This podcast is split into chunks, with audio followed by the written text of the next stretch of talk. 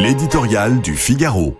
Crise existentielle par Vincent Trémollet de Villers. La France bégaye. Chaque semaine, les mêmes cortèges, les mêmes blocages et désormais les mêmes violences. La grève, la grève toujours recommencée.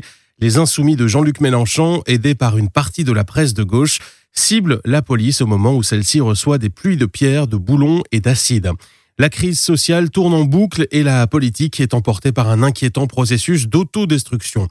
Le président un jour se retrouve dans Pif Gadget, un autre annonce une loi sur la mort, le gouvernement avance comme un canard sans tête pendant qu'une ministre prend la poste dans Playboy dans une version kitsch du narcissisme guidant le peuple.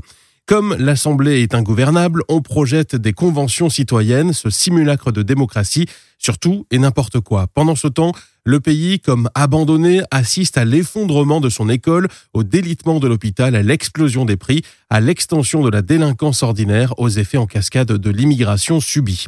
Laurent Berger se trompe, ce n'est pas une crise démocratique qui frappe la France. Les élections ont eu lieu, des institutions tiennent, les procédures sont respectées. Mais c'est donc un mal beaucoup plus profond. Ce qui tourmente le corps social n'est pas institutionnel, mais à certains aspects existentiel. Cette question de l'âge de départ ne fut, au fond, que le déclencheur d'une défiance collective dans laquelle bouillonne depuis longtemps le sentiment de dépossession, la crainte de l'affaissement, le ras-le-bol aussi de ceux que l'on prélève pour remplir le puits sans fond des transferts sociaux. Quand les syndicats auront rangé les calicots, que la loi sera promulguée et appliquée, il serait illusoire de chercher l'apaisement dans l'aide sociale et les diversions sociétales.